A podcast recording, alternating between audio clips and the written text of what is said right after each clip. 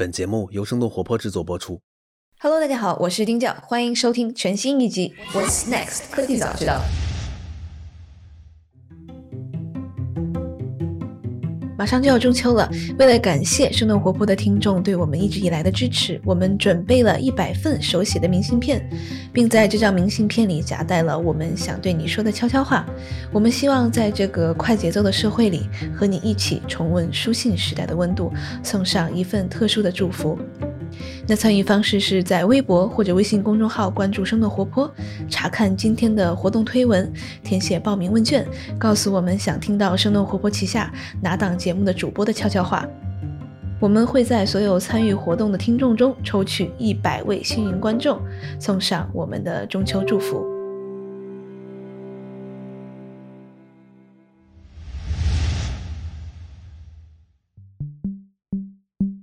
那上周在这个特斯拉 AI 日的活动上面，公布了特别我觉得有点魔幻的一个项目，就是这个特斯拉机器人 Tesla Bot，因为他就是拿了一个同事在上面穿着机器人的整个的这个服装，然后跳了一段舞，就让人感觉是非常的搞笑。Uh, so Dojo is real. Uh, the Tesla bot will be real. Uh, Tesla is arguably the world's biggest robotics company because our cars are semi-sentient robots on wheels.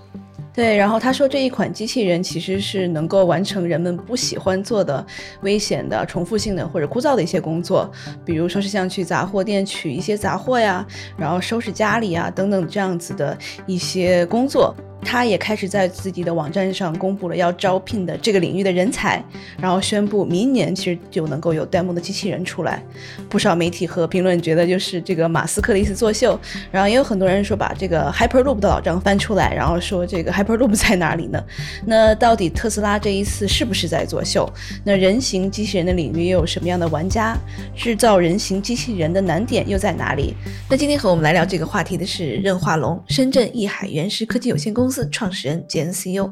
哈尔滨工程大学自动化专业斯坦福 AI 方向硕士。Hello，华龙你好。Hello，丁教主你好。因为我知道你一直是在这个机器人的领域哈，那我觉得首先可能得帮我们先科普一下这个 Tesla Bot 它到底是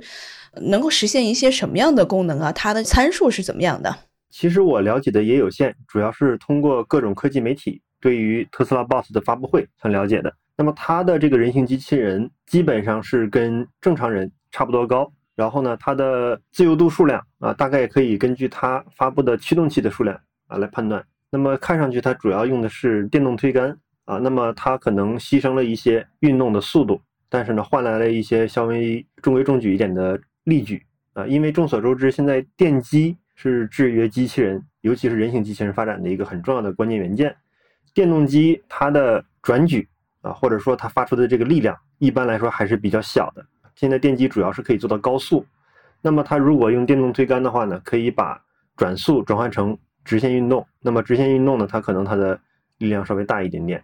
那么它其他方面的参数，现在在它的公布报道里是看不出来的，可能需要有业内人士来评价。因为你刚刚讲的这个电机，然后这个电机，因为特斯拉它的这个机器人就特别像我们这个科幻小说里面的这个 iRobot，电影里面的这个机器人，它其实又像是波士顿动力 Alice 这个机器人，它是能够行走的，然后它又能够有这个灵巧手，然后能够做日常的一些这种抓取物体，然后也会有这种计算机识别，然后能够这个辨认物体，所以其实这是一个比较复杂的一个系统的集合。所以你刚刚讲的这个电机，你是。是讲了它是在这个灵巧手的这一方面呢，还是讲它的行走的这一方面？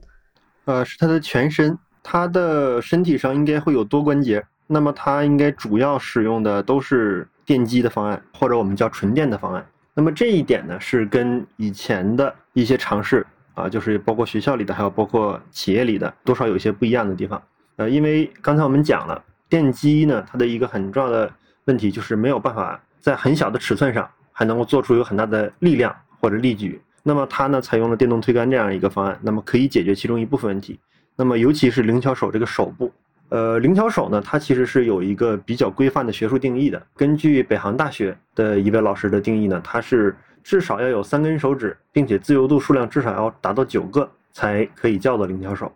那么，呃，市场上有一些啊做成的了无指型手，那么它呢不一定可以叫做灵巧手，因为它的自由度可能没有那么多。那么马斯克的这个 Tesla Bot，它的手部最终会有多少个自由度，现在还不能够完全确认，但是我认为可以达到六个以上。那么灵巧手呢，就是但凡是达到六个以上的话，那么它的电机的布置问题就会成为一个问题，因为你大家都知道手部的空间其实非常小，那么这些电机呢是很难全都放在手部的啊，自由度数量越多，一般会需要更多的电机，所以说你可以看一下它的。胳膊啊，也就是那个小臂，它里面电机的数量，从而可以进一步推测它可能手部具有多少个自由度。对，因为马斯克说他们的汽车就是带轮子的半智能机器人，然后他们已经比如说是在这个传感器、电池和驱动器这一块已经有非常多的这个经验了。但是我觉得这个二零二二年这样的一个时间，我觉得还是比较太 aggressive 了。你怎么看待这一块？对于他们的这个厂子呢，我觉得有一些可以作为人形机器人集成的一个基础技术啊，尤其是像动力电池，因为自动驾驶汽车呢，其实催生了动力电池的发展，电池的能量密度啊，一直也是个问题。你看这个以前大家都跟踪的这个日本的本田阿西莫机器人啊，它是属于最早一代的人形机器人，而且做的比较成功的，可以实现双足行走，可以去拿一个水杯啊或者端个盘子，走的速度比较慢，个头不大。好像只有一个小男孩那么大，那么它的电池是放在哪儿呢？像个背包一样背在背上，而且它有的实验型号还需要拖一个很长的电缆啊，连到那个墙上提供动力电。那么如果要是特斯拉它有很好的动力电池的话呢，它有可能能够把这个电池的部分做小，能够塞在机器人的身体里面。但即使是这样呢，我认为它的电能储量可能还是较小，可能还是需要经常的要回去充充电。除此以外呢，我认为特斯拉的技术要是完全平移到人形机器人，可能还有一定的距离要走，因为自动驾驶和人形机器人的技术中间的差距还是蛮大的。但是好在是什么呢？现在学术界还有包括工业界，其实已经有很多解机器人的方案。那么它可以向这些公司进行采购、进行整合，然后呢，关注最关键的那一块。所以说，这个明年特斯拉能够传出一个比较基础的、能够 demo 的这样的机器人，其实是可以实现的。我认为，如果不关注太复杂的行为，比如说像复杂的双足行走，或者像给人能够提供非常周到的服务，你不要关注这种功能上的这种完全实现。如果只是做一个外形，然后让它能够基本动起来，我觉得是没问题的。但我们其实也知道，在过去几年当中，也有像是那个 Sophia，就是索菲亚这样的一些机器人，它其实并没有太多的这个技术在后面，它可能更多的就是它 program 出来，然后让大家能够来跟它对话，然后这些对话都是进行设计过的这样的一个 demo。你觉得特斯拉会变成这样的一个机器人吗？呃，我觉得有可能是的。OK，对，因为我们刚才讲到，其实像是这个波士顿动力，他们其实在 Alice 这个机器人上面，他们已经实验了可能有将近三十年了吧，对吧？就是他们这种动力的这个机器人，然后包括可能灵巧手这样的一个细分的领域，在这个行业可能因为你们其实是。主要是在攻这一方面吧，我不知道这个技术积累了多少年了，但其实都是非常复杂，需要非常多年的这样的一个技术积累的这个领域。然后他把这几个全都攒在一起的话，我觉得就是更加复杂的一个系统了。那你觉得能够明年实现，比如说是？一个特斯拉机器人开着特斯拉去商店里面买一些这个日常的这种菜，买这个，然后回来，比如说是可能做一些重复性的工作，倒个垃圾啊这样子的，你觉得这个可行吗？我觉得实现不了。呃，人形机器人其实难的地方比较多。目前来讲呢，我认为是有四大块到五大块。双足行走这个问题刚才讲到了，就是波士顿动力还有一些其他的公司其实一直都在尝试，像阿西莫。那么双足行走目前来讲，现在还没有办法做到稳定行走，而且速度还比较快。而且呢，目前所有的测试大部分是在平地上，实验室环境下评测。一旦要是进入到开放环境，稍微有点坡，有个门槛，它可能就过不了。第二个问题是手部啊，因为机器人如果想要进行复杂的作业啊，尤其是我们叫操作，那么就需要一个好的手部。灵巧手就是为了解决复杂操作而生的。那么这个学科可以追溯到上个世纪。现在从学术界发展到现在，其实也已经有三十多年到四十多年的历史了。那么我们团队呢，在这个领域里面扎根也已经有快十四年的历史了。我们从零七年就开始做这个东西。那么灵巧手呢，它跟普通的五指型手还不完全一样，就是如果把手做成五指型手，其实只要至少六个自由度可能就能实现。但是呢，它还没有办法完整浮现人手的所有动作。如果想要人浮现人手的话呢，比如说一个手单手可能就有三十二到三十四个自由度，这是我们人类啊生理学上的特点，包括了腕部的关节上的自由度。现在传统的机械手，就是我们说这种五指型手，它一般来说是做成六个自由度左右。你看这个特斯拉的那个发布会，他说手部的电机有十二个。那么如果我们要是认为一个电机驱动一个自由度的情况下，那么两个手一共十二个电机，相当于一个手是六个电机。那么很有可能它也是做成了个六自由度的五指型手。所以说它不能叫灵巧手，因为灵巧手的定义我们前面讲到了，它至少要达到九个自由度以上才能叫做灵巧手。然后呢，第三个部分难的是它的智能部分，因为机器人的硬件就算再好。那么它的智能水平达不到，那么也没有办法实现我们啊身边这么复杂的日常任务，甚至连视觉纯粹的感知我们生活的这些物物品都感知不了啊！因为现在目前来讲，主流用的技术呢叫深度学习啊，深度学习呢还存在泛化问题，它的这个所有的物品你想识别也需要进行预先的训练。那么第四大块前面我们也讲到了，就是这个驱动器啊，也就是这个电机的问题。那么它现在主要问题呢也是。功率输出受限，没有办法在一个很小的尺寸上做到一个能够输出很大的力量或者力矩，这就限制了这个手部还有说这个足部双足行走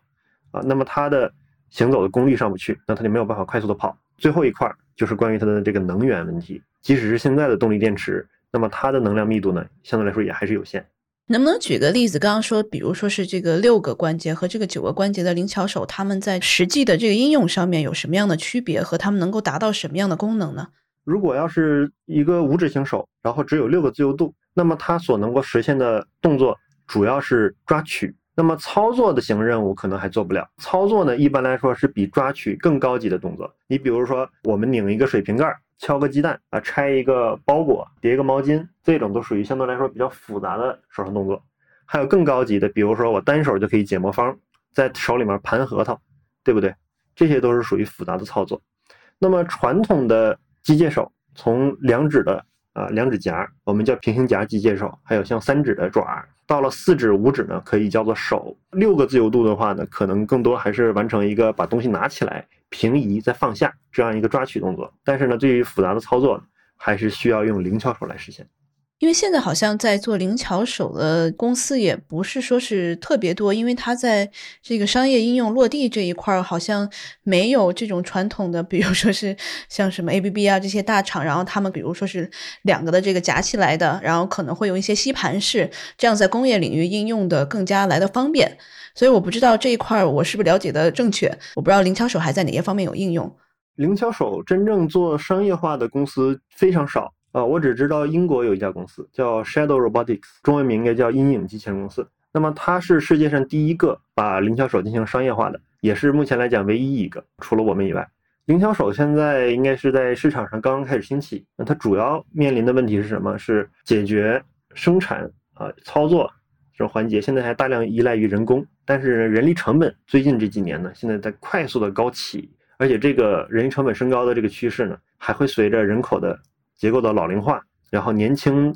劳动力壮力的这个不足啊，使得这个市场需求变得越来越迫切。而且呢，现在这个大家受教育的这个水平普遍呢还是在提高啊，有更多的大众呢有机会参与到教育中，那么就不会再有人去做这种危险的。枯燥的啊，这种生产线的，还有包括像矿山，甚至对人生命有危险的这种环节，慢慢就会需要用机器人去替代。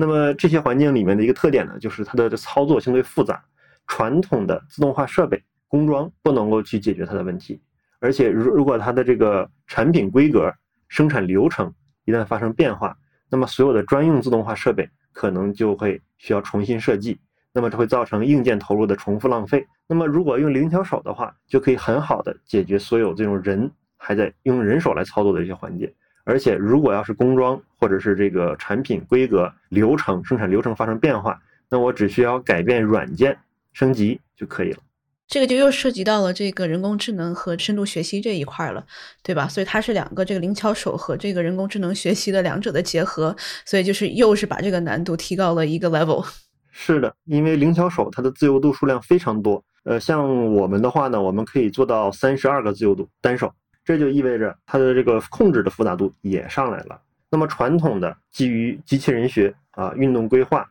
啊的这种办法可能不适用。那么深度学习的办法呢，也未必就是最好的。那么我们呢，其实走的是类脑计算的路线。我想说，这个能帮我们这个科普一下类脑计算跟深度学习它的这个区别是什么？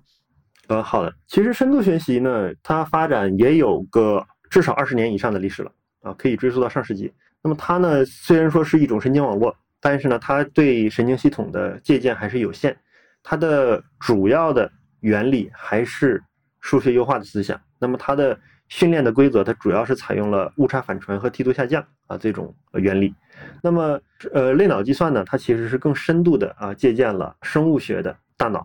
它的所有的工作原理。借鉴的程度是非常多的。它的主要的这个学习方式，它已经抛弃了数学优化的思想，它采用的是模拟生物脑里面的这种神经可塑性的办法啊来学习，而且它的解决的问题的面儿也不一样。相比于深度学习呢，深度学习可能主要解决的还是一个识别和分类问题，但是类脑计算呢，它可以面向认知问题，比如说它可以实现像人一样的思考，复杂的感官感知，像视觉、听觉。然后能够形成像人一样的情景记忆、程序性记忆，能够形成模拟的情感情绪，能够实现复杂的决策啊，甚至包括可以形成真正具有知识的，或者说我们说具有常识性的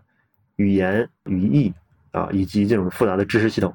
那类脑这个计算，他们现在的一个研究的这个水平现在到哪儿了？它离我们的如果是能能够用上，然后能够商业化，还有多长时间？我认为应该很快了。那么在未来的两年内，类脑计算应该会成为一个非常重要的主流研究方向。这个其实你看，咱们国家“十四五”计划，类脑智能也是其中一个重点。呃，我们团队呢，其实是在这个领域里面做的比较快的、比较早的。我们其实很多年前就在储备这个技术。那么，呃，类脑的智能的视觉，还有类脑智能的运动的控制，这些应该是会率先落地的。我认为。那这一方面是不是就是还是比较跟这个深度学习还是类似的？还是它从这个最基础的这个技术路径和这个方向就是不太一样的？它应该是彻底抛弃了深度学习的思想，它从基础的理论就不一样。类脑计算发展的一个前提是要把神经科学吃透，就是说要非常充分的理解人脑的工作原理。人脑的工作原理它其实非常的复杂啊。那么以前呢，在深度学习时代呢，有一些学者呢。在追求这种大一统理论，就是希望用这种非常具有美感的理论能够去解释所有的现象。但实际上，从神经科学的角度上讲，实际不是这样的。啊，实际上人脑里面存在非常多、上百种甚至几百种运算的机制。那么这些机制呢，可以天然的实现像无监督学习、自监督学习、小样本等等这些特性。那么它的这个特性呢，是靠神经环路还有神经环路上发生的复杂的。啊，突出可塑性啊，神经可塑性等等来实现的。那么这些过程啊，是需要深度被挖掘的啊，需要通过所有的这些机制配合在一起，才能够实现像人一样的非常丰富的感知能力。那么这个呢，是需要先从理论开始着手，大量的理论的基础的推导之后呢，再进行工程化。它呢，可能不需要，也不可能从深度学习直接迈过来。所以它是两条不同的技术流派，是技术线路，然后从底子就不一样了。是的，然后它其实是不是也是跟这个深度学习是一样，也是要积累大量的这个实验的这个数据，然后慢慢的才能把这个模型建造起来呢？它的前期会需要训练数据进行支撑，到了发展到中后期的时候，你会发现它的学习速度会比深度学习要快非常多。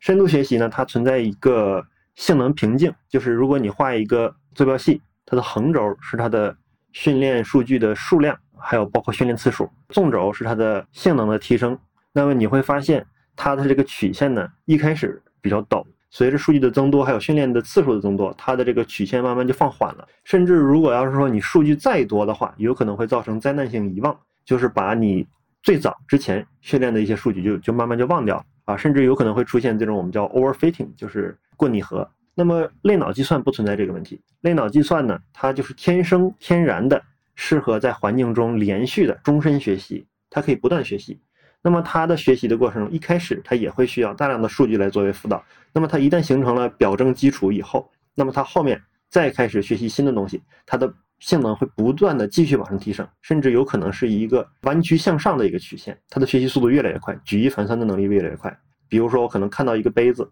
或者看到一个水瓶，看到一次两次之后，我就知道其他的杯子、水瓶也还是水瓶。那现在除了你们之外，还有哪一些其他的公司在这个行业里面也是在深挖这一块的？目前我们还没有看到其他走严格的类脑计算的范式的公司。呃，有一些声称是做类脑计算，但是主要呢，可能还是围绕了深度学习作为基础，或者是在深度学习基础上，然后呢，向神经科学稍微迈了一点点啊，这样的路线是有的。就是没有把它跟机器人结合起来的这样的公司。举个例子啊，比如说像 DeepMind，这是大家都耳熟能详的。那么它呢，声称也是在深度学习和神经科学上去做结合。那么它呢，我看了它的技术路线呢，其实主要还是以数学优化为主。他们没有放弃数学优化的思想。那么对于神经科学的借鉴力度相对来说还是少一些。真正意义上的类脑计算呢，是彻底放弃了所有复杂的数学。你会发现人脑里面的工作机制非常的奇妙，非常简单的加减乘除。就可以实现，它里面并没有复杂的啊数学机制，但它的性能真的非常好。所以现在这个人形机器人的这样的一个市场上面，其实没有几个是能够真正的商业化的。我可能唯一想象的就是可能一四年的 Pepper，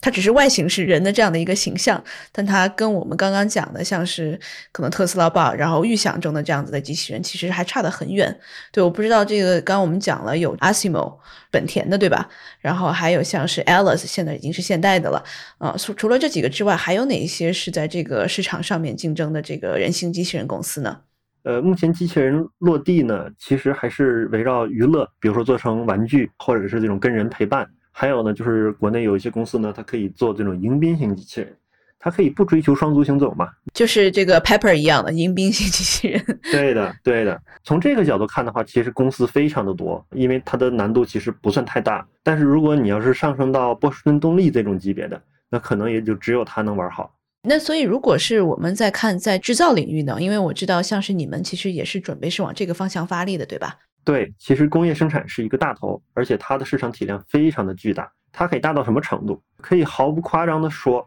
机器人未来会解放掉所有的现在还在生产线上的人力。然后这个市场规模大概是有多少呢？这个市场规模没法算。你可以想一下，人类的所有生产环节，所有现在还有工人在现场要靠手来操作的。环节，那么都是未来的市场。那我们其实在这个领竞争领域的话，就不是一个人形机器人 cover 得了的，它可能更多的是因为在工业机器人上面，其实又是更大的一个范畴了，对吧？但是我们现在，比如说是像你们其实研究的这个方向是怎么样通过灵巧手，然后做一些这个传统的工业机器人它做不了的事情，所以这个市场上是不是又是算是一个这个细分的市场呢？它是一个新兴的市场，那么它是否细分呢？我认为它也有很多的垂直场景。如果你深挖下去，那么很多具体的呃应用场景，它可以做成一个固定式的静态的，那么配合机械臂就可以实现代替人工的这种操作。它不一定非得做成人形机器人，它甚至不需要行走，对，它只是需要有一个视觉的模块，有一双手就 OK 了。是的，那所以这样子其实研发难度就把它砍了一半了，对吧？对，其实我们认为机器人如果从应用角度上讲，那么其实更重要的点呢，其实就是机器人的手和脑，只要围绕这两块做好，其实很多应用场景全都解锁了。那么把它们做好以后，可以慢慢的过渡成具有全身特点的嗯总成型机器人。对，那如果是这一块手和脑的话，那它现在的研发的难点和量产的这个难点在哪一块呢？其实我认为主要的难点可能还是在智能这一部分，让它的感知能力更好，甚至要出现一定的认知能力，还要让机器人能够进行自主决策，这些是最难的部分。所以，像是你们或者是其他的一些在这个领域这个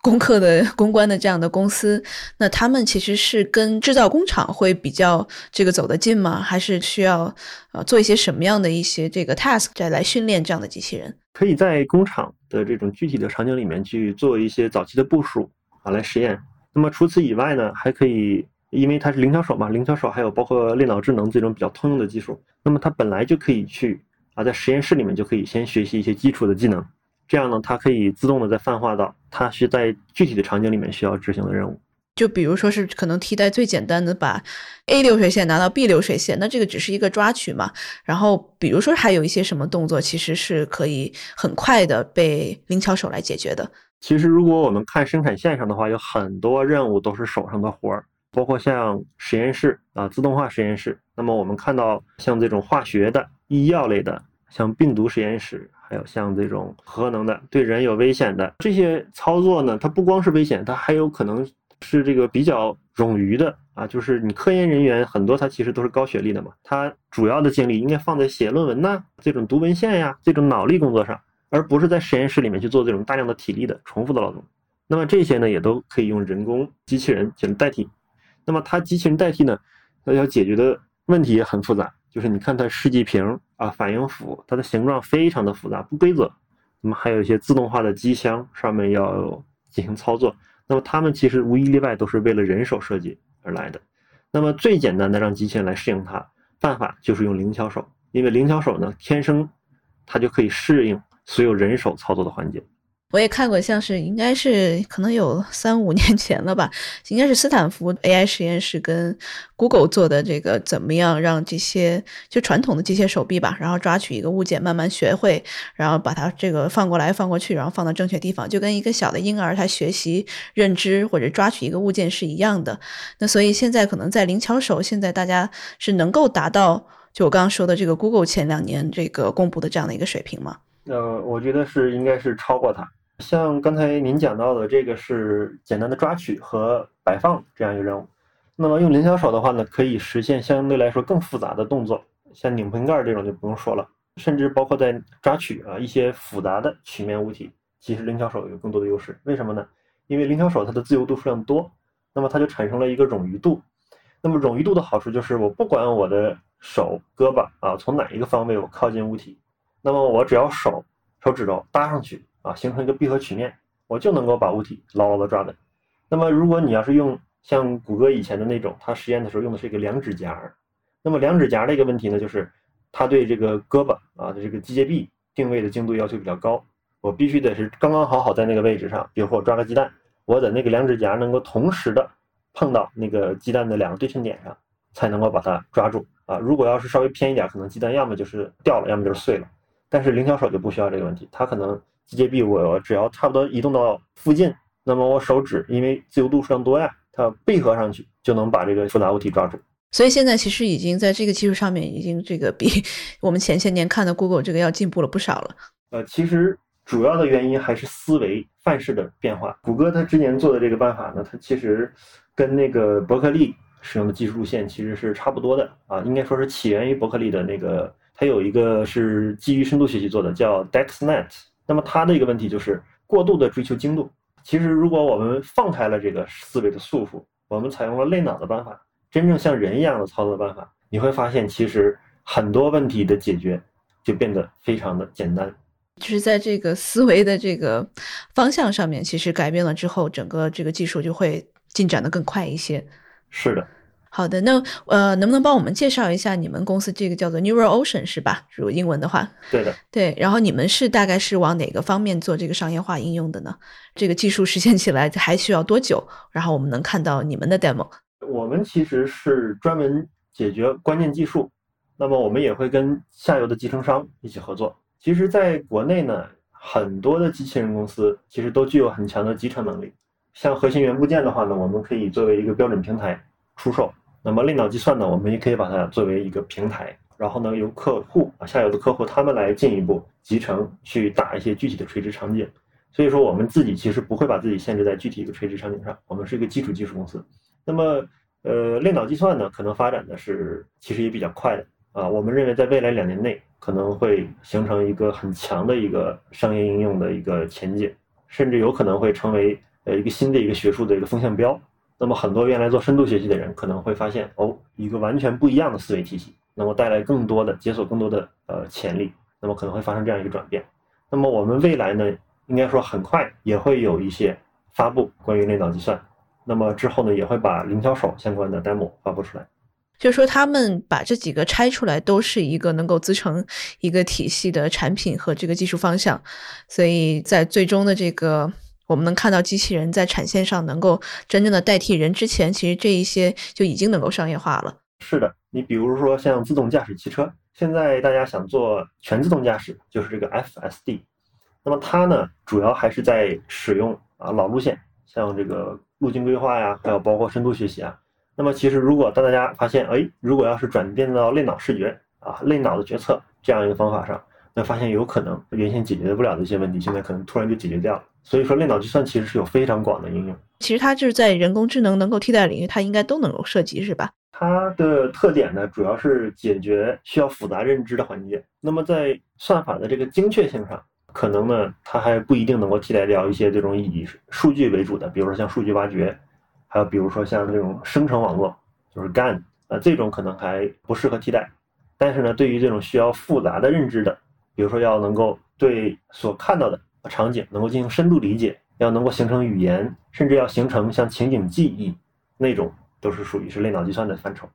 那其实，如果我们要再回到生产替代人工人力这样的一个领域的话，这个你估计什么时候我们能看到这样的一个真正的有机器人开始在工厂里面开始试用呢？可能也就是在最近的一两年内。那他做的这个 task 基本上是还是比较简单的呢，还是能够处理一些稍微复杂一点的？因为我知道可能有一些实验室里面的，然后可能是一些偏向化学的啊，或者是一些辐射的，就这些比较对人有危险性的。那比如说是我了解到的，就像是一个比较简单的 task，就是在包装上面贴贴纸。有的时候这一个任务确实是看起来简单，但是需要人把它来完成，因为你贴的歪了，或者是贴的不正确，其实是会造成整个这个产品的。它的这个被打回来，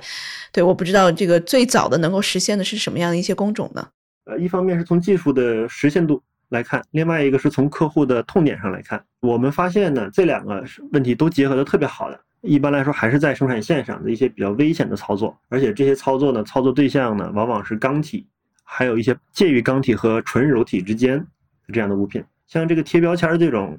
呃，虽然说它也是个难点，但是从客户的痛点角度上讲，它不够痛。就刚刚说的这个钢体和这个软体是怎么说的？就是比较硬的物件和比较柔软的物件是吗？啊，可以这么理解。他们因为柔软嘛，就是用灵巧手来做可能更好一些。还有包括一些这种形状不规则的复杂曲面的物体，比如说像开个门这种门把手，还有像这种自动化实验室里面的这种各种不同形状的仪器，都是属于是。联想手来解决的非常好的对象。好的，那我觉得我这边问题差不多，你有什么需要可能再加一下我没有问到的？其实我想跟大家分享一些我的一些心得和收获。在发展技术的这条路线上呢，其实有很多种可能。其实我从小就在了解人体啊，学习人体解剖，然后从骨骼到肌肉，到后面开始学习的神经系统，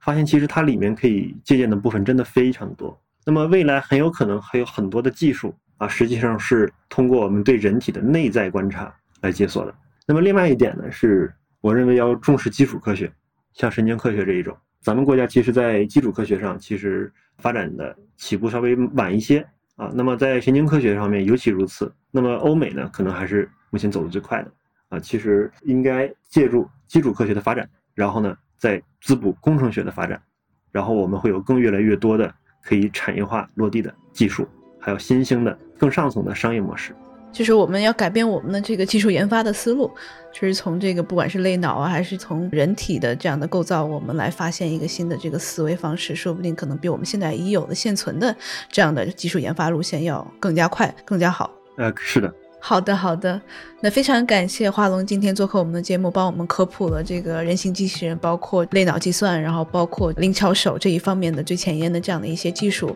啊，那非常感谢华龙，谢谢丁教主。这期 What's Next 科技早知道就到这里了。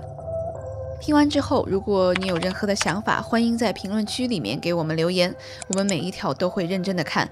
如果你喜欢我们的节目，请记得给我们五星或者好评，分享给更多的朋友，也会对我们非常有帮助。你也可以单独写邮件给我，邮箱地址是听 t i n g at 声点 f m，我都会一一回复。那同时，公众号和微博也可以搜索“生动活泼”，声是声音的声，节目相关的更多信息会在公众号里出现，微博和公众号都会有不定期的福利给到大家。如果你想要跟我们更加紧密的讨论和分享，或者是想要认识和你一样有求知欲的新朋友，可以加入我们的微信群。进入听众群的方法是在公众号文章中扫码添加，或者是公众号后台回复“科技早知道”即可获取邀请码。期待你的加入，我们下期见。